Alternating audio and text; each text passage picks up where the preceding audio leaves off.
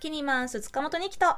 みたらしかながお届けしています。明日のカレッジ。ここからは学びを楽しむ Today's Class。今日のテーマはインティマシーコーディネーターを知るとしてインティマシーコーディネーターの浅田千穂さんをお迎えしています。よろしくお願いします。お願いしますよろしくお願いします。はい、早速浅田さんのプロフィールをご紹介しましょう。えー浅田さんは1998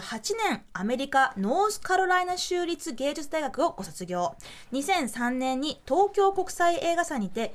審査員付き通訳として参加したことがきっかけとなり、日本のエンターテインメント業界と深く関わるようになりました。以降、通訳、翻訳、キャストの英語のセリフの指導などを担当。2020年に IPA にてインティマシーコーディネーター養成プログラムを終了。日本初のインティマシーコーディネーターとして作品に参加し、現在も複数のプロジェクトに関わっていらっしゃいます。えーということで、まあ私もかなさんも多分ね、もう数年前からちょっとこう注目していたお仕事なんですけれど、はい。浅田さんはもともと海外の、えーそういうテレビとか舞台とかの現場の通訳もされてたってことが個人的にすごい気になったんですよ。そうですよね。あの、はいさんもね、私も通訳されていたので。はい、以前そういう。いうことをやってたんですけれど、結構あれですか、あのアメリカの現場によくいらっしゃったんですか？えっと、アメリカの現場ももちろん参加したことあるんですけど、あの、ハリウッドと日本の合作で、日本で撮影というような時に関わることが一番多かったです。じゃあ結構スケールの大きいプロダクションとかもあったり。そうですね。はい。うん日本と海外の、まあ、アメリカとか海外の人たちの,、まあその言葉だけじゃなくてこう文化の通訳とかもされてたと思うんですけれど結構大変なお仕事でしたか？そうですね。あの、私にとってやっぱり楽しいという気持ちが勝ってたのかなと思うんですけれども、本当に言葉を訳すだけではなくって、その文化的な背景であったりとか、国民性とか、そういったものを理解した上で、言葉を伝えて気持ちを伝え合うっていうところがやっぱり大事であって、難しいことだなと思うんですけれども、はいまあそういうことが、あの、そういうことを含めて通訳をしてました。うんまあ、本当にもう橋渡しですよねコミュニケーションのサポートっていう感じで。そうですね。はい、でそして今はインティマシーコーディネーターとして、えー日本を基盤,、えー基盤に活動されていますけれどこのインティマシーコーディネーター先ほども少し説明しましたけれど、まあ、改めまして浅田さんの方からどういうお仕事なのかちょっと簡単に説明してもらってもいいでしょうか？はい。えっ、と、一言で申し上げると、まあ、映像制作において、まあ、ヌードであったり、疑似性行為、それから性的な接触、性的な描写があるシーンで、俳優の皆さんが身体的にも精神的にも安心安全に撮影ができるように守りつつ、監督の求めるビジョンというものを最大限実現するためにサポートするスタッフです。うんあのー今まではそういった立場の人はいないまま作品って作られていたと思いますけれど、うんはいまあ、監督さん脚本家さん役者さんがいて、まあ、次はこういうシーンだから、えーまあなんだろうねこう、まあ、ちょっとこうラブシーンがあるとか、はいえーじゃあよろしくみたいな感じだったと思うんですけどなぜ今インティマシーコーディネーターという、えーお仕事がこう現場に入るようになってるんでしょうか。えー、と私がこのトレーニングを受けたのが2020年の春なんですけれども、あのインティマシーコーディネーターという職業が存在する前ももちろんそういったあの今おっしゃったようなあの、まあ、同意を得るとかそういったことがあの、まあ、配慮されていた現場ももちろんあるとは思うんですけれども、やはりその職業としてきちんとしたもう第三者中立の立場として入るようになったのが、えー、とこのインティマシーコーディネーターというものがあの導入された2020年ぐらいからなんですけれども、日本では。あのまあネットフリックスの彼女という作品でインティマシーコーディネーターが必要になって、あの当時日本にはいなかったので、あのまあ、トレーニング受けてなってみませんかというような話をいただいてそれであの私があのそれをあの引き受けさせていただいて今に至るという感じです。うん。はい。もともとその資格というものは海外で取られたものなんですか、えーと海外の団体から団体でトレーニングを受けたんですけれども当時コロナ禍だったということもあって、はい。全てオンラインであの本来であればワークショップは、えーとまあ、渡米して受けるものなんですけれども、コロナ禍でそれが許されなかったので、全てオンラインでした。はい。あの2017年でしたっけ？あのハリウッドから MeToo 運動が、まあ、すごくこうひ広がって、はいで、はい。いろんな、まあ、告発だったり、あの証言証言があったりして 今までその、まあ、パワーバランスのかなり偏ったパラパワーバランスの中で、まあ、権力があるものとそうでなかった者たちの間のそういった、まあえー加害行為が、まあ、あらわになって、まあ、はい。これではいけないという、えー意識が、まあ、世界各地で、ね、広がったと思うんですけれど、はい。まあ、それは日本でもねこうあの飛び火してる部部分あると思うんですけれどこのインティマシーコーディネーターという、えー形で現場に入っていくのは2000、えっと、2年前ですか？2021えー、と私が初めて入った撮影現場は2020年の夏で、うん。ただその作品が配信されたのが2021年の2月だと思います。うん。はい、うん最初はどうでしたか？その初めて、まあ、日本初のインティマシーコーディネートということでその現場に入っていくにあたってはい。いろいろな反応があったと思うんですが、はい。うんそうですね。あの、まあ、トレーニングを受ける前というかそのお話をいただいた時からなかなかこれは日本では難しい職業だなというのは、うん。まあ、最初からあの想定はしていたんですけれども、うん。やはりそのどこの業界でもやっぱり新しいポジション新参者ってなかなかこうあの受け入れられるのが難しいというのもあったり、うん。あとはそのやっぱり新しいポジションが増えることで確認作業が増えてしまったり、あのまあ、そういったことも含めてであとは私が受けたトレーニングがアメリカのものだったのでやはりその規則がたくさんあるアメリカで受けたトレーニングそのプログラムがそのルールというのがこの基本的にルールのないうん。日本の映像撮影の中で、なかなかこう適用させるのがうまくいかなくて、うん。まあ、そういった形でやっぱり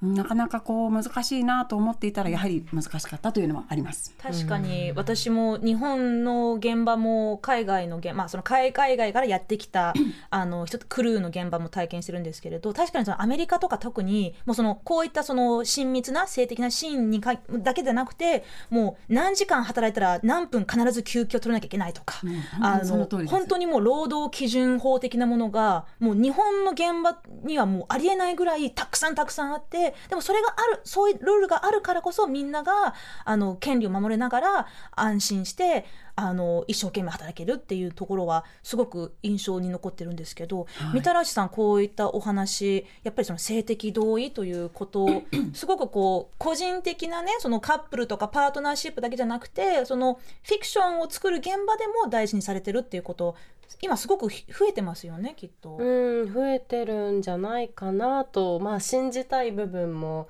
ありつつ、まあ、やっぱりね、プライベートパーツを人目にさらしていくっていう行為って多分どっかでこうちょっとこうハイになったりとか、自分がこう受けてきた傷っていうのをちょっとこう蓋をした状態で挑まなきゃいけない時もあるとは思うのでこうやって現場に専門家の方が入ってくれるっていうのはやっぱり心強いなっていうふうに私は思いました。ちなみにあれですか、その現場に入ってからこうお仕事の流れってなんかまあもちろん現場によって違うとは思うんですけどどどういう形になってるんですかいつも。そうですね。あの、まあ、現場に行く前にまずその作品からあのインティマシーコーディネーターとして入ってほしいという依頼を受けたらまず脚本を読ませていただいて、はいはい。私の方でインティマシーシーンだと思うところを抜粋していくんですね。であの、まあ、台本と書きがあるんですけれども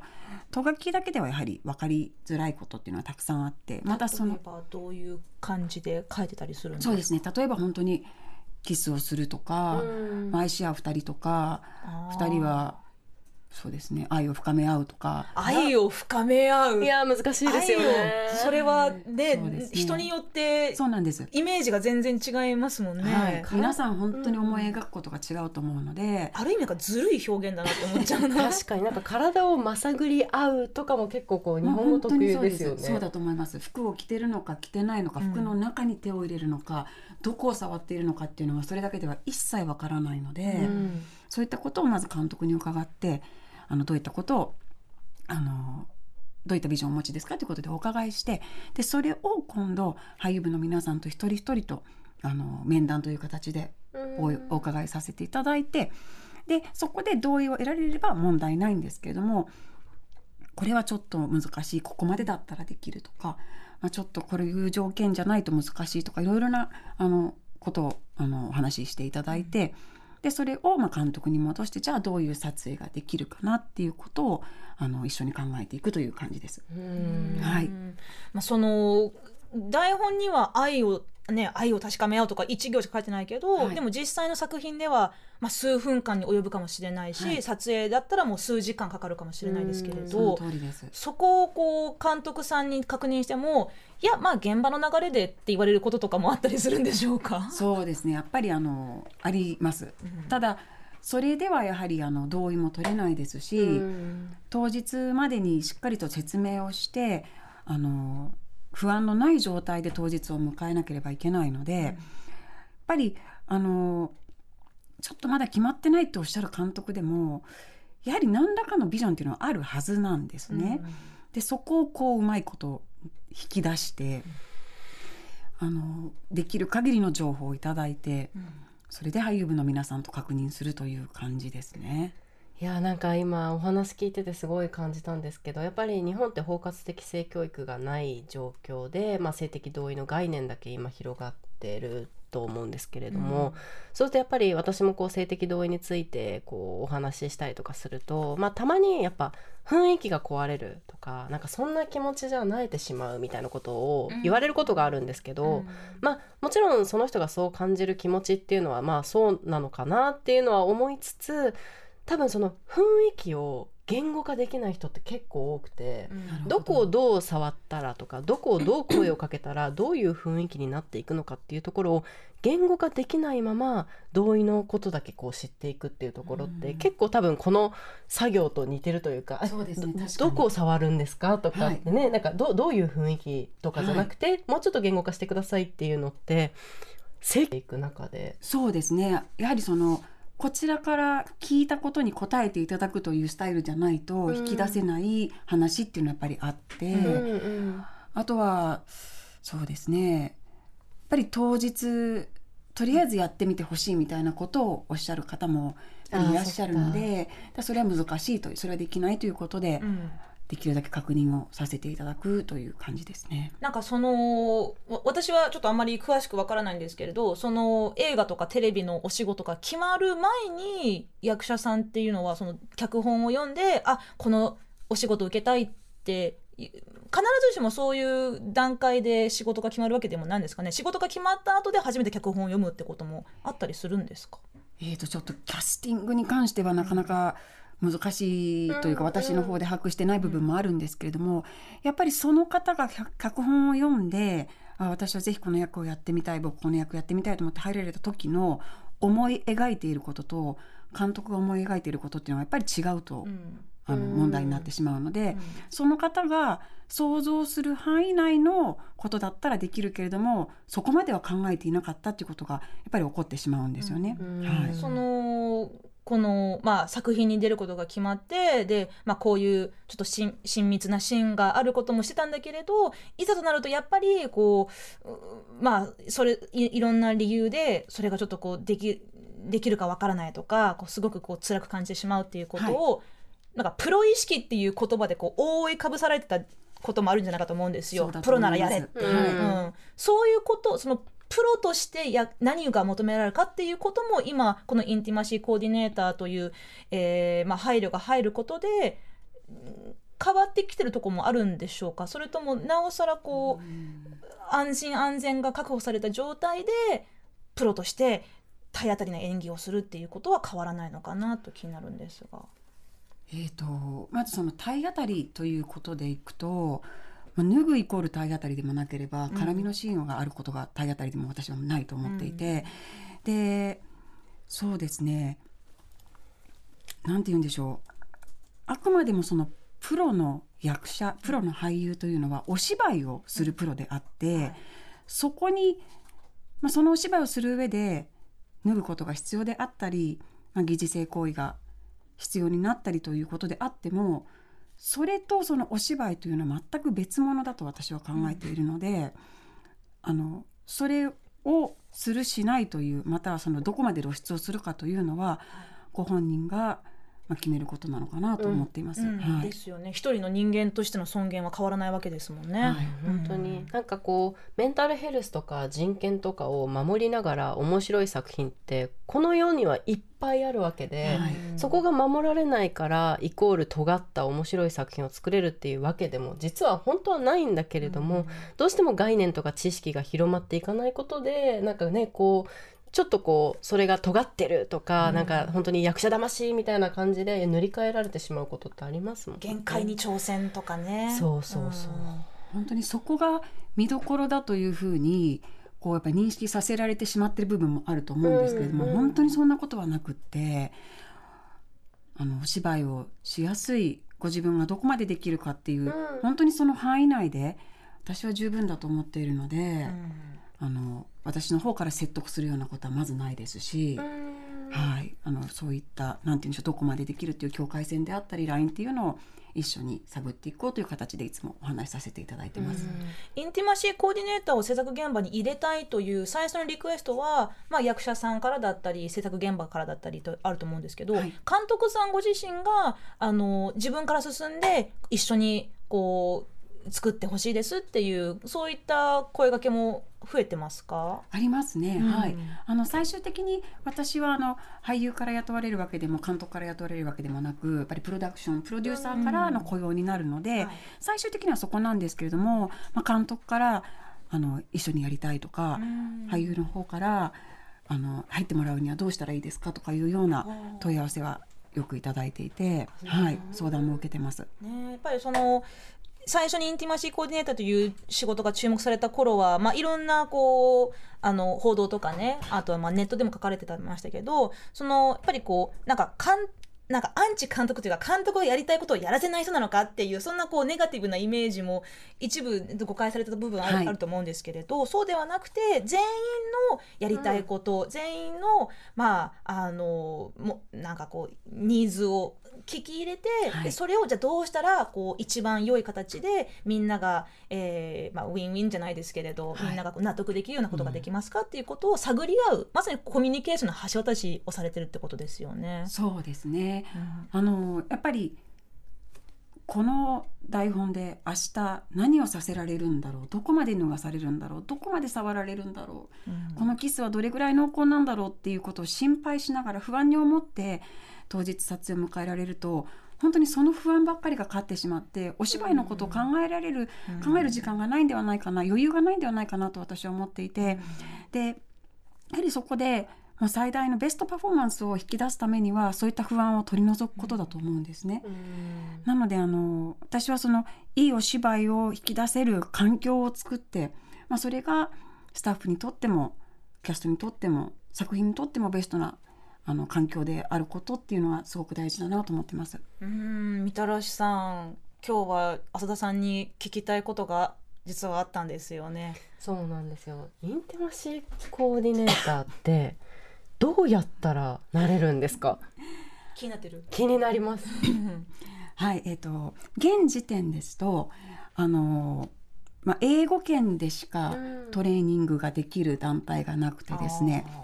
あの特にそのアメリカの俳優組合のサグアフトラというあの組合があるんですがそこが認定している、えーまあ、トレーニング機関が、えーカナダアメリカイギリスオーストラリアで約 10, 10団体ほどあるんですけれども、今はそこで資格そこでトレーニングを受けて資格を受けるということでまああのなんでしょうオフィシャルなはい。インティマシーコーディネーターになれるんですけれども、あの今現在日本には2人しかいないという認識なんですけれども、あの本当に今需要が増えていてたくさんのオファーをいただいていてあの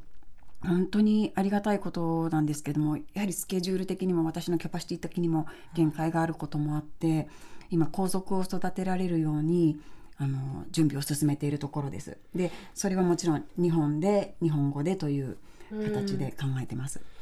いやなんか実はずっとそのインティマシーコーディネーターっていうその職業を知ってから私やりたいって思い出して。なんかすごい合ってる感じがする。いやいやそんななんかあの本物を目の前にして 合ってるっていうかすごいあのあれおこがましいんですけどでもあのなりたい。でもなんかどうやったらなれるんだろうってなかなかやっぱり情報って落ちてないし、うん、あ英語かみたいなのでちょっとこう足が遠のいてしまうみたいなところもあるから、はい、ね、なんかこう日本語版とかっていうのがもうちょっと日本の中で盛り上がっていけば、はい、もしかしたらこうインティマシーコーディネーターを日本で育成しようみたいなプロジェクトみたいなのができるのかなとかって思ってて私それ何かできることがあれば何でもやりたいと思いました。あ本当ですか、うん。実際にどういったプログラム、はい、トレーニングを受けたりするんでしょうか？えっ、とですね、あのもう本当に多岐にわたっていて、うん、そうですね、まあ、ジェンダーであったりセクシャリティであったり、うん、それからハラスメントとは何かそれをいかに防止するか、うん、それからトラウマとは何か、はい、でトラウマはまたどうやって防止するかとか。あとはそうですね。同意を得るということが本当にどういうことなのか、その重要性と何をもって同意なのか、っていうことであったりコミュニケーションの取り方ですね。であとは実際にその撮影時にどのようにすれば俳優に対しとってもスタッフにとっても安心安全な撮影の方法なのかとかあとはあの、まあ、一般的によく前張りと言われるような、あのまあ、シールのような保護するアイテムであったりとかあの直に感触が伝わらないようにするような保護するアイテムについても勉強したりあとは実際のそのスクリプトであったり映像を使ってケーススタディのようなことをしたり本当にいろいろありますね。なんかある意味こう映画好きとか映像の仕事をやりたいっていうな人の人も一つ選択肢が増える感じがしますよね。こういう新しい職業が出るってこと、ね、資格が出るってことは。本当にそうだと思います、うん、あとなんかやっぱりどうしても映画ってこう監督を中心に、まあ、何作品も作ってるところだともうチームが出来上がっていて、うん。はい、そこにお一人で飛び込むのってその中の、ね、スタッフの方とのコミュニケーションも含めてすごい大変だと思うんですけどもしかしてそこが2人になるから2人体制で入ることによってもうちょっとコミュニケーションが円滑にいったりとか、まあ、さらにこう幅広くできるところもあるかなと思うから、はい、やっぱり人数は絶対増えていくべきだと。思いました。はい、本当にそう思います。はい、今現在はまだ日本語で受けられる日本式のプログラムはないということですけれど、はい、浅田さんが考えてらっしゃるのはその今後日本で、まあ、日本語でこういう資格を取れるとしたら、はい、海外のその公式のプログラムをそのまま日本語版にするのかそれとも日本文化に、まあ、もう少しこう何か、うん、合わせたような内容にするかというのはどういうふうにお考えですか、はいえーと、まずその私がトレーニングを受けた、うん、あのインティマシー・プロフェッショナルズ・アソシエーションという団体があるんですけれどもそのカリキュラムを使いつつ私がやはりこの3年間で経験してきたことというのを、うん、あのまあ、織り交ぜて、うん、やっぱり自分が一番感じたのはそのトレーニングをそのまんまその自分が学んだことをそのまま持ってきてもあのやっぱり適応できないので、そこをいかにこう日本のやり方に合わせていくかっていうことを、はい、あのまあ、頑張ってきたので、うん、それをこう共有して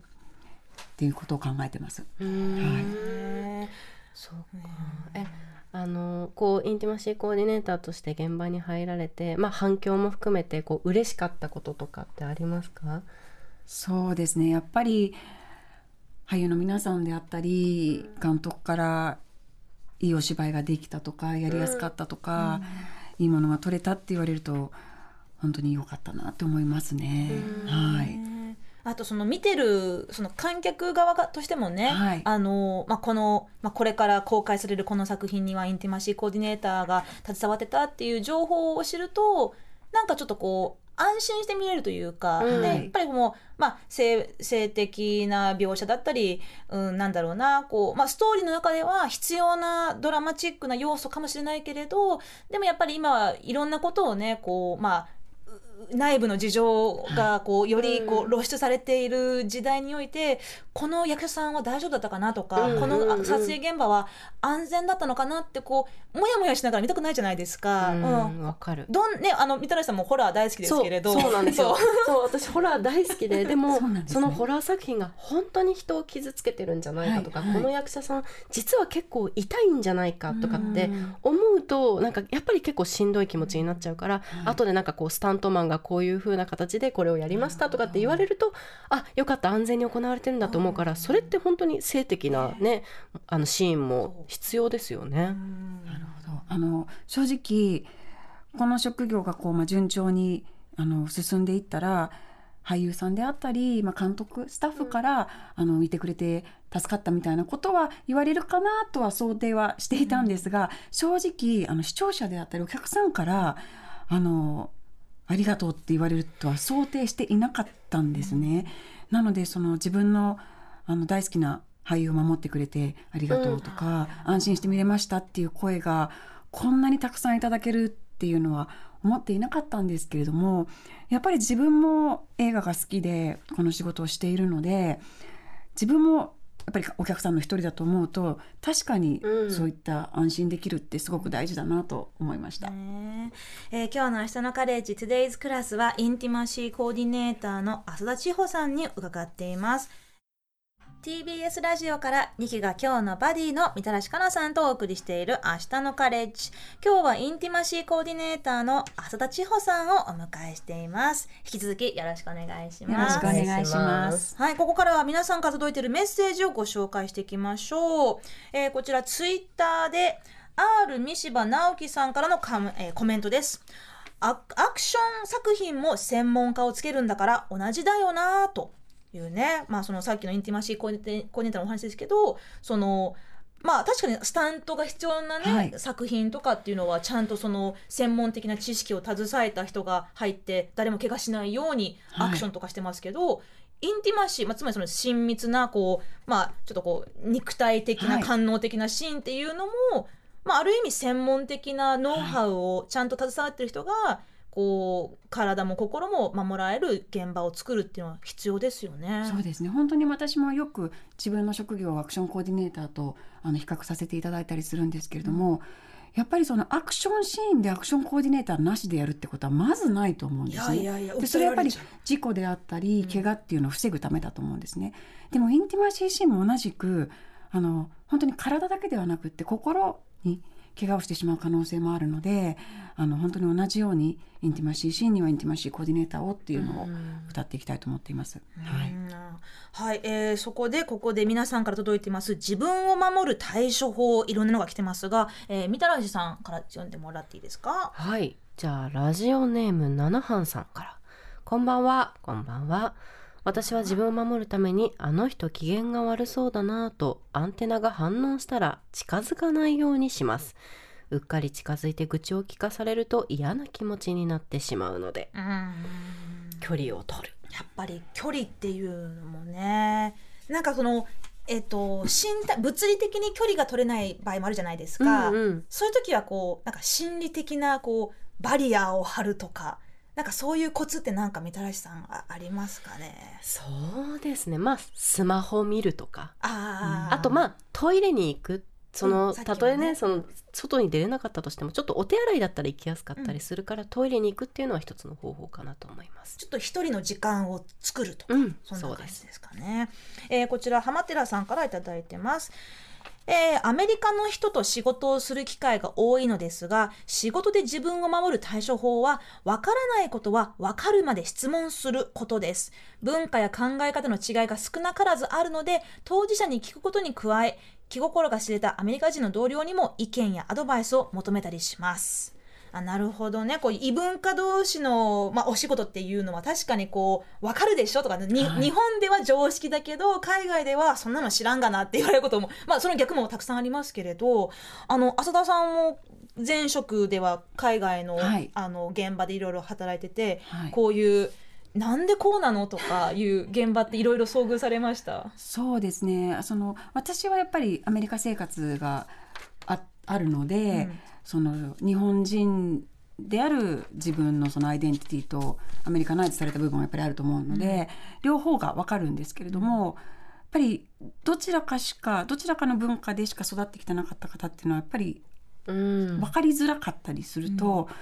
本当にそこがこうなんて言うんでしょう納得できないと先に進めない部分とかって、特に日本人はあったりするので、そこをこう理解していただくようにいただけるように、まあ、コミュニケーションをあの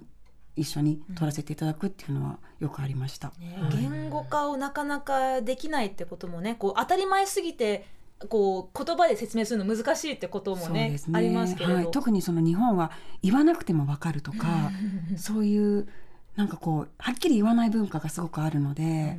イエスノーがはっきり欲しい欧米の方にするとやっぱりちょっとやりづらかったりとかって、はい、なんかその割に私がその留学した時に言われたのがやっぱ日本語をそのまま直訳で英語にして話してると「I'm sorry」って言い過ぎって言われたんですよ。すいませんって、はい。だからイエス・ノーははっきり言わないんだけれども「I'm sorry」だけめっちゃ言うみたいなところも含めて言語の壁あるなと思いました。まあ、。そのすいませんっていうのもね、エクスキューズミーとか、ちょっといいですかみたいな、あと、ありがとうっていう意味にもなったりするから、確かにそこはね、こう、直訳しちゃうと、そう。あの、つな、通じないっていうことありますね。えーこちらは、チャリンコ佐藤さんからいただきました。自分が苦手な人は相手も自分のことが 苦手だと思っています。えなので、えー私的な状況でああまり苦手な人と関わることって少なかったのですが、結婚した義母と義理の姉とは合わないんです。えー若い頃は相手に合わせていましたが、年を取るとずうずうしくなるみたいで、だんだん自分の主張をするようになりました。そうしたら相手から離れていった気がします。今では必要最低限の会話で成り立っています。なるほどまあノーと言えるようになったんですかね。うーんそうですね。じゃあロブマチャコさん。人と違って当たり前。私は私。万人に好かれるわけがない。人の数ほど考え方があるをベースにするです。昔はみんなに好かれたい人と同じであることが正解と思っていました。でもヨガを始めて骨格によりできないポーズがあることを知り、人それぞれなんだと実感しました。考えが一緒なら嬉しい。でも違うからって線引きはしない。でも攻撃してくる人には全力で防御です。考え方がシンプルになると全方位に注意を払わなくて済むので敵だけ見つけそこにいかに力を使わないかができるようになりました。皆さんいろいろこう、ね試行錯誤。修羅場を乗り越えてきてるんだろうなって。ですねう